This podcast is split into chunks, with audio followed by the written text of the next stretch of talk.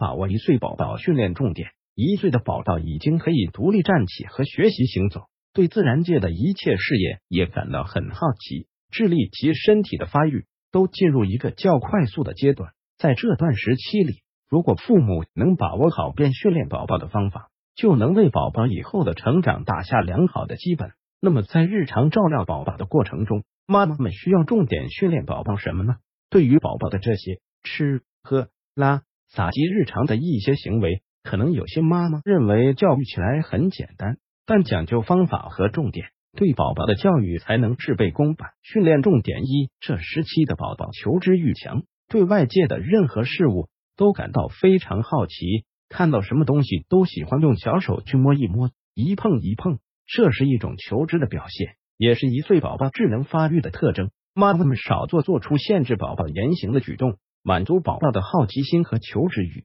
妈妈们只要做好正确引导孩子的工作，确保宝宝想触碰的东西安全就可以了。训练重点二：引导宝宝正确说话，发音要正确。很多妈妈都会犯一个共同的错误，就是喜欢教宝宝说双字，比如教宝宝说“鸡蛋”这个词时，就要说“蛋蛋”，为以后宝宝的语言发育打下良好的基础。这时期也是宝宝认识周围事物的最好机会。耐心教导宝宝这个物品叫什么。那个物品名称是什么？用标准的说法指导孩子的行为，用正确的语言和宝宝说话。训练重点三：多用语言和宝宝交流。一岁的宝宝在语言发育方面差异较大，不同的宝宝会有不同的表现。这个时期的训练重点就是平时和宝宝相处过程中，特别是妈妈多和宝宝说话，多给他提出问题，刺激宝宝的大脑，可以促进语言功能能的发育。对于说话较晚的宝宝，妈妈也不要着急，